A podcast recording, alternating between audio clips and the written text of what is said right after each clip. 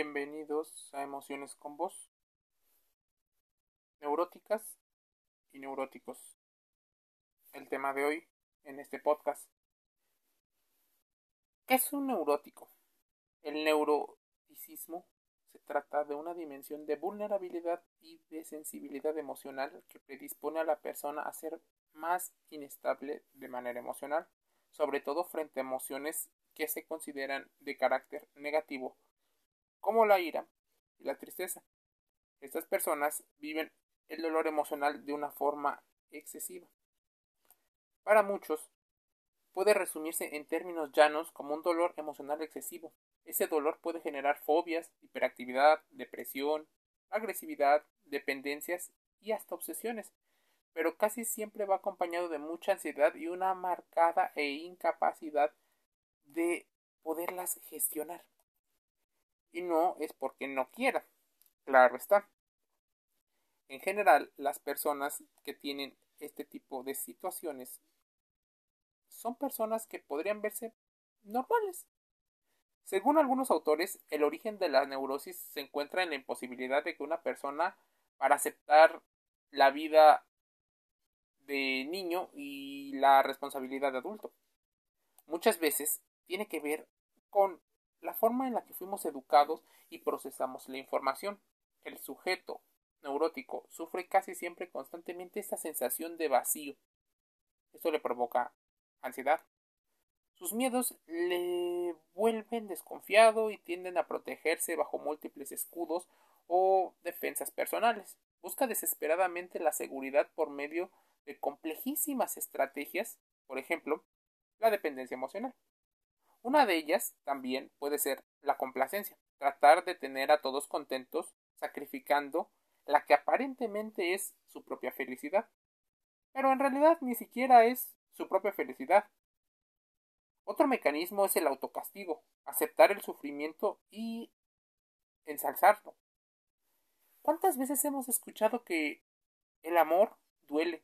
Pues probablemente tenga que ver con esto.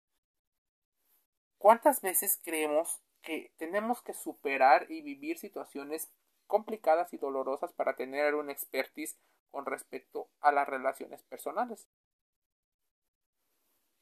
Es importante no tener un halo romántico del autocastigo, lo que podría ser un tipo de sublimación poco sana para afrontar las dificultades. Gestión del tiempo es también un problema para las personas neuróticas. Esperar o retrasar la recompensa es enormemente costoso y difícil.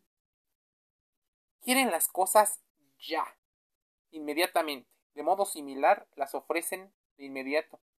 Si alguien necesita ayuda, probablemente acudan demasiado rápido. Esperan a conocer el resultado de un examen o comprobar si con el paso del tiempo un problema mejora esto aún resultando sumamente doloroso. Los rituales o conductas repetitivas obsesivas pueden hacer que se vea, por ejemplo, la ansiedad. Mirarlo desde otra perspectiva podemos pensar que nuestra sociedad capitalista o neocapitalista también fomenta que algunas personas tengan estos comportamientos. ¿Cuántas veces no has visto la cantidad de estrés que se tiene? La prisa que se tiene para llegar a un sitio. Incluso las estrategias publicitarias tratan de provocar esta ansiedad y esta respuesta rápida de la compra. Nos genera frustración al vernos incapaces de no poder adquirir todo aquello que nos posicionaría en mejor estatus. Los sistemas de mensajería instantánea y las redes sociales nos permiten comunicarnos en tiempo real con muchísimas personas generando un flujo de mensajes a las cuales nos vemos obligados a atender ante cualquier situación. Se ha demostrado que tal vez estamos en una sociedad en la cual fomenta en gran medida la neurosis. Los neuróticos, en particular, son personas que sufren de esta manera, pues no les enseñaron a gestionar sumamente bien las problemáticas de la vida adulta.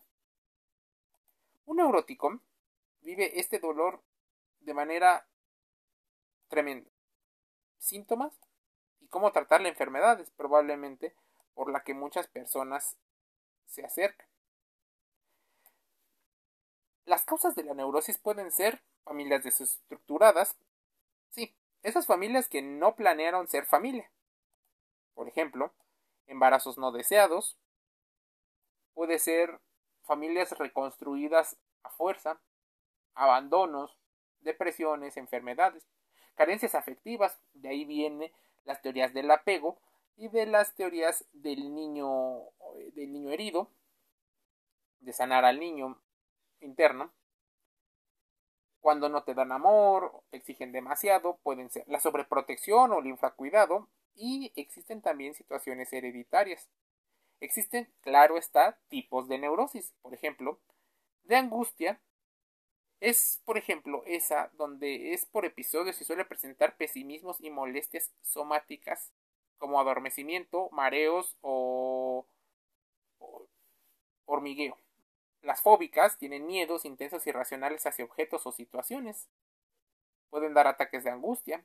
Las obsesivas, las hipocondríacas, las depresivas, las neuroestéticas y la despersonalización. Muchas personas pueden presentar situaciones, por ejemplo, histéricas. Hay varios tipos de neurosis. Los signos pueden ser muy variados y busquemos no automedicarnos ni autodiagnosticarnos, pues podríamos detectar alguna o tener alguna sospecha de una neurosis cuando hay una tristeza continua, un sufrimiento emocional frecuente, hay falta de interés por hacer las cosas que antes nos reportaban un gran placer.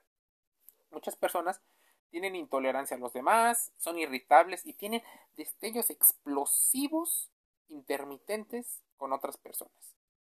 Suelen presentar mucha ansiedad, problemas con relaciones interpersonales. Hay una tendencia a la timidez, sentimientos de angustia y de culpa, incapacidad de tomar decisiones de manera adecuada, excesivas preocupaciones sin causa aparente, rituales que llevarían a pensar en el trastorno obsesivo compulsivo, órdenes excesivos, descanso, insomnio tremendo, dolores de cabeza y ciertas migrañas, pérdida de las ganas para trabajar. Son muchísimas cosas, por eso te invito mejor ir a un psicólogo especialista si tú has determinado que algo así pudiera estar pasando en tu vida. Pues es importante que te trates, que busques mejorar tu vida. Emociones con vos cierra un podcast invitándote a suscribirte en Spotify. Un saludo.